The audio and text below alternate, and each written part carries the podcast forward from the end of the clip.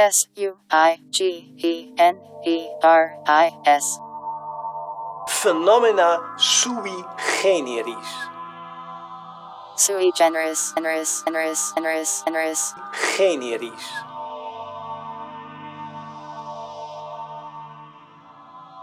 Richard Hogarth est né en 1918 dans le nord de l'Angleterre, et sans vraiment être sociologue, il a marqué la sociologie contemporaine. Dans Sui Generis, nous allons revenir sur sa vie et son œuvre. Sui generis. Richard Hogarth est né dans un quartier ouvrier de Leeds. Sa mère est serveuse, son père peintre en bâtiment, et ils ont trois enfants qui vont rapidement devenir orphelins. Ils sont alors répartis dans la famille paternelle, son frère et sa sœur sont accueillis par des tantes et lui va vivre chez sa grand-mère. Il partage la maison avec un oncle et deux tantes, des ouvriers issus de la paysannerie anglaise. Le parcours d'Hogarth est donc celui d'un transfuge de classe, issu d'une couche supérieure des classes populaires où l'instruction a une certaine importance.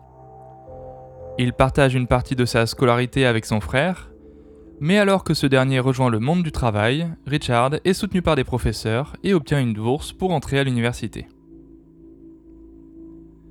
En 1939, il obtient son bachelor en littérature avec une mention qui lui permet de poursuivre en master, toujours en tant que boursier. Puis la guerre éclate, et il est mobilisé en Afrique du Nord, puis en Italie, où à la fin du conflit, il anime un club artistique de l'armée. Après la guerre, il obtient un poste à l'université de Hull, où il s'installe avec sa femme, institutrice, et où ils ont rapidement trois enfants. Ce premier poste lui permet de donner des cours du soir pour adultes, donc à un bon nombre d'ouvriers. Parallèlement à ses écrits sur la littérature contemporaine, il commence alors à rédiger des observations ethnographiques sur l'éducation pour adultes. Ses écrits témoignent d'une prise de conscience. Les valeurs qu'il affectionne dans les œuvres reconnues peuvent aussi être présentes, même par bride, dans des formes culturelles a priori moins légitimes, mais appréciées par ses étudiants. Il se lance alors dans une analyse de la littérature populaire, publiée sous le nom de The Uses of Literacy en 1957. Le livre est un succès pour un travail scientifique. 250 000 exemplaires, traduits en une douzaine de langues, c'est une œuvre majeure sur laquelle nous reviendrons, mais auparavant nous allons poursuivre sur la carrière d'Hogarth. En 1959, il obtient un meilleur poste à l'université de Leicester. En 60, il devient même une personnalité publique en témoignant en tant qu'expert dans un procès sur la publication non censurée du roman Lady Chatterley. Face au juge, il défend l'usage du mot fuck dans le livre en argumentant qu'il s'agit du mot le plus adapté pour décrire ce dont l'auteur parle. Dans l'Angleterre des années 60, le procès et cette tribune font grand bruit. Son expertise est alors de plus en plus requise dans des comités liés aux politiques publiques et dans la presse anglaise. Plusieurs universités lui font des offres de poste, et en 1962, il arrive à négocier avec celle de Birmingham pour l'ouverture d'un centre de recherche sur les cultures contemporaines. Ce centre est à l'origine de tout un courant de recherche qu'on appelle aujourd'hui les Cultural Studies, même si c'est la conception de Stuart Hill que l'histoire a retenue. Au départ partenaire de Hogarth pour introduire les sciences humaines dans les études proposées par le centre, Hill va peu à peu prendre sa place. Entre autres, c'est le rapport à la politique qui est l'objet de leur divergence. Hogarth est un socialiste libéral refusant de réduire son activité scientifique à un rapport de lutte des classes typiquement marxiste. Il veut parler de classe, en faire l'analyse, sans pour autant se poser en défenseur d'une quelconque cause. Il va donc prendre ses distances avec le centre de recherche de Birmingham et s'installer à Paris pour 5 ans en tant qu'assistant directeur général de l'UNESCO. Il rentre donc en Angleterre en 1976 pour un poste de directeur d'une école liée à l'Université de Londres qu'il occupera jusqu'à sa retraite. Tout au long de sa carrière, et même après, Richard Hogarth publie une trentaine de livres. C'est un spécialiste de la littérature anglaise, mais tout autant de ses textes que de ses lecteurs ou des médias qui les diffusent. Si sa recherche n'est pas inscrite dans un projet politique, en termes de théorie ou de méthode, c'est un universitaire engagé dans des institutions anglaises, voire internationales. En particulier, il œuvre à un changement de regard sur les classes populaires. Lui-même issu d'une famille ouvrière, il nous invite à repenser ce que sont les catégories de population et à adapter les recherches scientifiques qui portent sur elles. C'est par exemple ce qu'il a fait dans The Uses of Literacy, mais nous verrons cela après un extrait du morceau Dell'Enfianza d'Alexandro Cortini. Phenomena sui generis.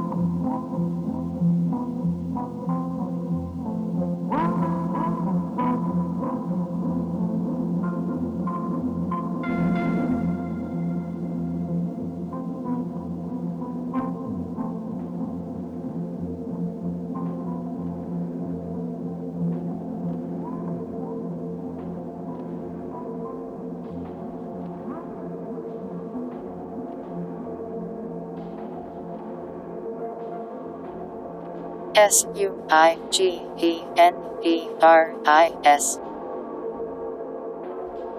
Dans les années 50, Richard Hogarth a réussi l'exploit de s'extraire de sa condition.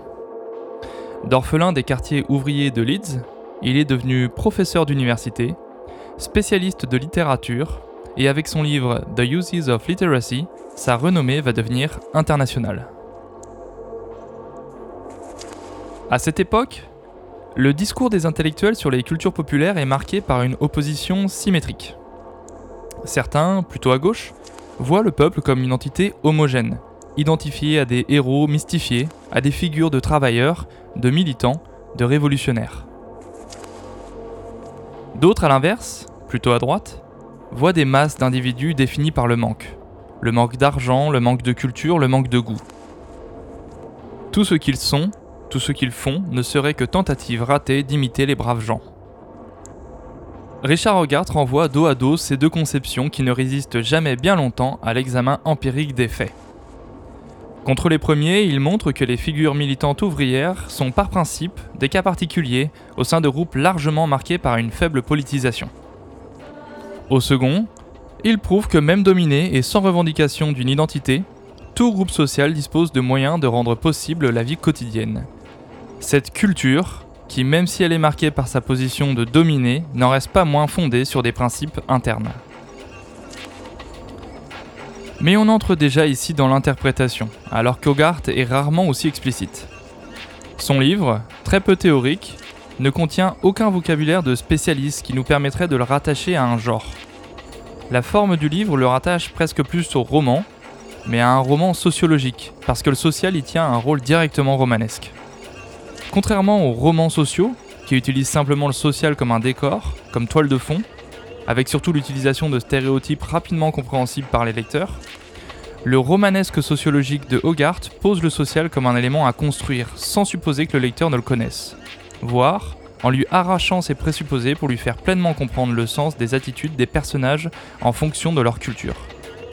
Il décrit donc le cadre de vie de son enfance et des ouvriers anglais qu'il a pu rencontrer. Contre ceux qui y voient un éloge des classes populaires, il prévient. La communauté décrite est celle d'un quartier spécifique de Leeds.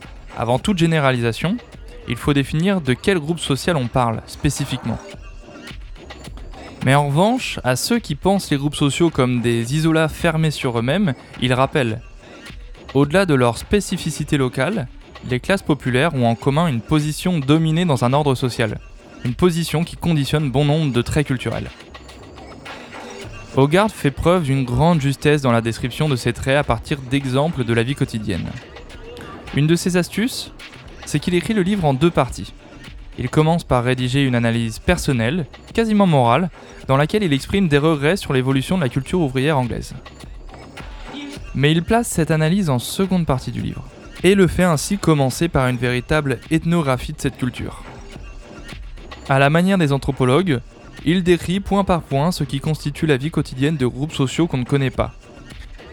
Mais au lieu de partir à des milliers de kilomètres, il remonte dans le temps par la mémoire de son enfance. Surtout, il parle d'un groupe dont il est lui-même issu, faisant preuve d'une prise de distance hors du commun. Évidemment, cette prise de distance n'est pas que le fruit d'un effort personnel. C'est aussi le produit de l'histoire d'Hogarth, qui en s'extrayant de sa condition s'en est objectivement éloigné. Il le dit lui-même lorsqu'il insiste sur le fait qu'il a encore une place chez eux, mais qu'il n'est plus avec eux. Enfin, le titre original du livre était The Abuses of Literacy, ce qui annonce la critique de la deuxième partie du livre, les mauvais usages de l'alphabétisation des classes populaires. Cependant, l'éditeur s'inquiète de la réception de ce titre et lui demande de le remplacer par Uses of Literacy, les usages. Le lecteur verra de lui-même ce qu'il en est en ouvrant le livre. Ce titre posera également des problèmes pour les traducteurs. En France, Jean-Claude Passeron décidera de le traduire par La culture du pauvre. Mais nous verrons cela après la fin du morceau Sleepness d'Antistote.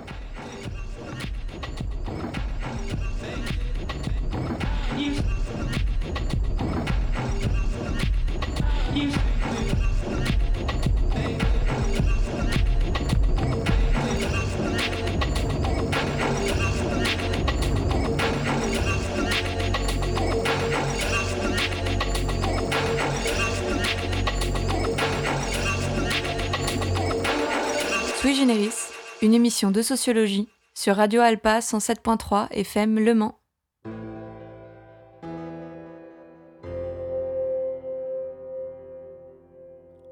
The Uses of Literacy est en soi une œuvre importante. Mais en France, elle occupe une place particulière. À la fin des années 60, Jean-Claude Passeron est proche de Pierre Bourdieu. Ils partagent une trajectoire similaire de boursiers de province montés à Paris pour leurs études, ce qui est synonyme d'ascension sociale en France. Ils coécrivent 4 livres de 1964 à 70, mais commencent à diverger dans leur conception théorique de la sociologie. Comme Bourdieu est directeur d'une collection, Passeron lui propose de publier la traduction de Hogarth. Le fait est que le livre n'est pas explicitement sociologique et surtout qu'aucune théorie n'y est explicitée. Passeron n'est donc pas sûr de son coup, mais il réussit à convaincre Bourdieu qui y voit surtout un moyen d'attaquer Edgar Morin et ses théories sur les masses médias de l'époque. Passeron prend alors en charge la traduction du livre. Mais comment traduire l'environnement populaire décrit par Hogarth dans la langue même de ceux qui y vivent? On sait qu'une traduction est toujours une transformation. Tenez, Hogarth parle de la working class pour désigner les populations de travailleurs, des ouvriers en quelque sorte. Mais Passeron ne veut pas traduire par classe ouvrière, parce que dans la France des années 60, c'est un objet beaucoup plus politique qu'une simple description de situation sociale. De même, la langue des ouvriers anglais est remplie de mots et d'expressions incorrectes du point de vue légitime, de références dont le sens est dépendant de leur culture. Passeron va donc aller chercher des analogies dans les classes populaires françaises, avec des noms de vedettes de chansons, de contes pour enfants. Le parti pris de Passeron, c'est donc, quitte à transformer en traduisant, autant reproduire en français le décalage cherché par Hogarth dans l'utilisation de la langue. Et surtout, il va rédiger une préface qui deviendra aussi célèbre que le livre. En quelques pages assez difficiles d'accès, Passeron va proposer son analyse du livre dans l'objectif de guider le lecteur, de lui montrer à quel point, sous ses airs romanesques, le livre est sociologique. Au début, il s'inquiète de la réaction de l'auteur qui, après tout, ne voulait peut-être pas qu'on fasse une interprétation aussi théorique de son travail. Mais pas du tout. Au contraire, il en sera très satisfait et les deux entretiendront une relation quasiment amicale. Ce n'est d'ailleurs pas un hasard si le seul autre livre de Hogarth traduit en français, A Local Habitation, est l'œuvre de Claude et Christiane Grignon. Lui est connu entre autres pour sa participation avec Passeron au livre Le Savant et le Populaire en 89. Et il traduit A Local Habitation en 91 par 33 Newport Street, autobiographie d'un intellectuel issu des classes populaires anglaises. Dans ce livre, c'est plus spécifiquement la figure de transfuge de classe qui est analysée et qui va marquer une génération de sociologues. En 1999, Jean-Claude Passeron organise même un colloque dédié à la réception des textes de Hogarth en France. L'anglais est invité à Marseille pour participer aux échanges avec, en sous-texte, une question. Comment un auteur dont seulement deux livres sont traduits et qui est aussi peu sociologique dans la forme peut être aussi présent dans les références des sociologues français? Aujourd'hui encore, la bibliographie d'un ouvrage qui traite de culture ou de classe populaire comporte presque systématiquement cette référence. C'est d'autant plus surprenant que dans ses prises de position critiques sur l'évolution de la culture contemporaine, l'attachement de Hogarth à une vision romantique de la littérature lui donnera parfois un air moraliste, voire réactionnaire. C'est qu'il faut lire ses études plus spécifiquement esthétiques et non traduites pour le constater, et ce qui dépasse peut-être le cadre de la sociologie. Ce n'est en tout cas pas ce que retiennent Jean-Claude Passeron, Claude Grignon ou encore Bernard Lahire lorsqu'ils s'expriment à la radio en 2014, quelques jours après le décès de Hogarth. On note d'ailleurs que Hogarth aura réussi l'exploit de créer les conditions du passage à une heure de grande écoute de trois importants sociologues français, sur lesquels nous aurons l'occasion de revenir. Ainsi s'achève notre histoire de Richard Hogarth, je vous laisse avec la fin du morceau Woods de Stoge et il sera temps de se dire au revoir.